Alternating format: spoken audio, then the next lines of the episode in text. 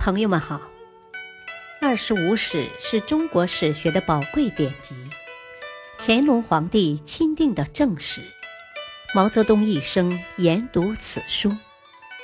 欢迎收听《二十五史珍藏版》第九部《梁书》传记第五，侯景。二。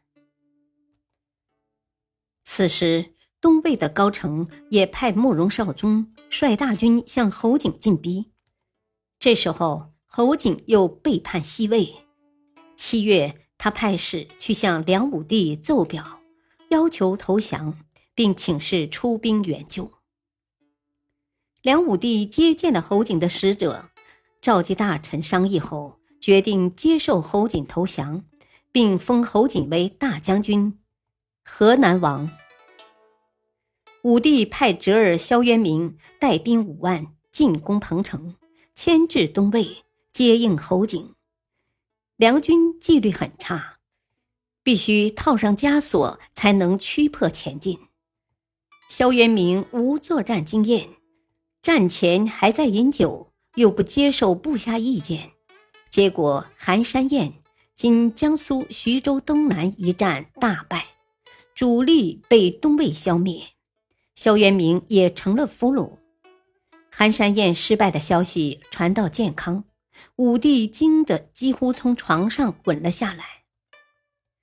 东魏在寒山大捷后，又进击侯景，侯景战败，四万人的队伍只剩下步骑八百人，投奔梁朝。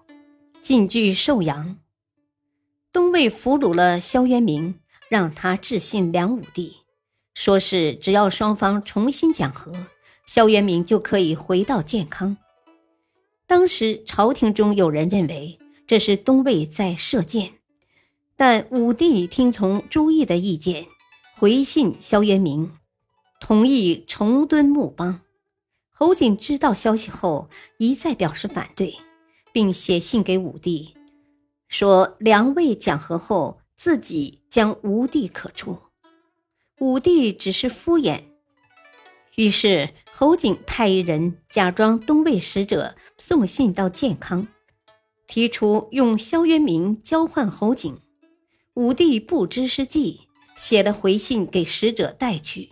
信中说：“真阳即萧渊明，封爵为真阳侯。”但至，侯景西返。侯景看到武帝的信，恨恨地说：“我早知道这老头薄心肠。”侯景谋士王伟说：“今坐听一死，举大事一死，为王图之。”侯景决定叛梁。太清二年（公元五百四十八年八月），侯景起兵寿阳。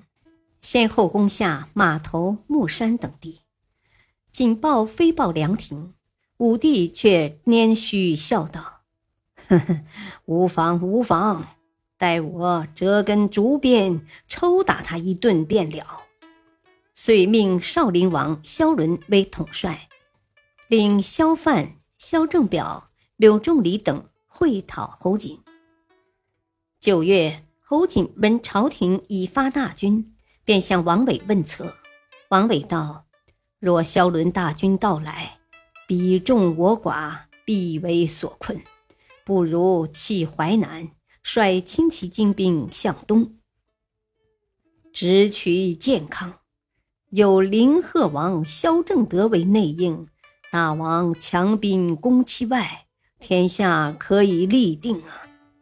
兵贵神速，请速进兵。”侯景留外地守寿阳，自己诈称游猎，离开寿阳。十月，侯景扬言攻合肥，却突袭谯州，执刺史萧泰。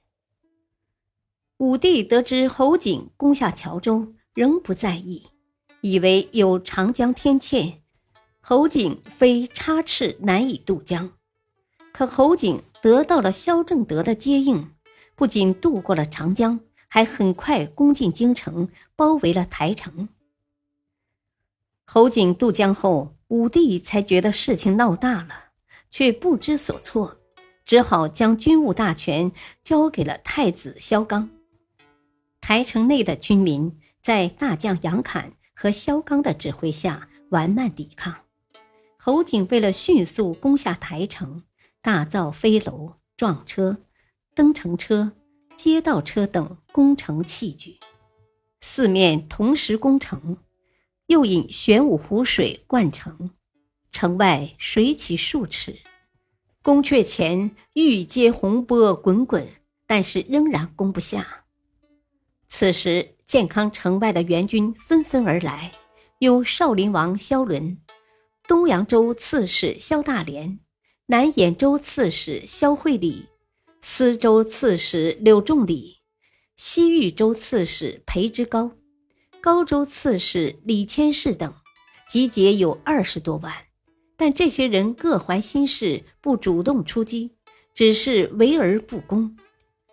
侯景久攻不下台城，军粮已尽，遂想出一条缓兵之计，向城内的梁武帝请和，乘机筹运军粮，待梁军内外懈怠，再突然一举攻克。感谢收听，下期播讲三，敬请收听，再会。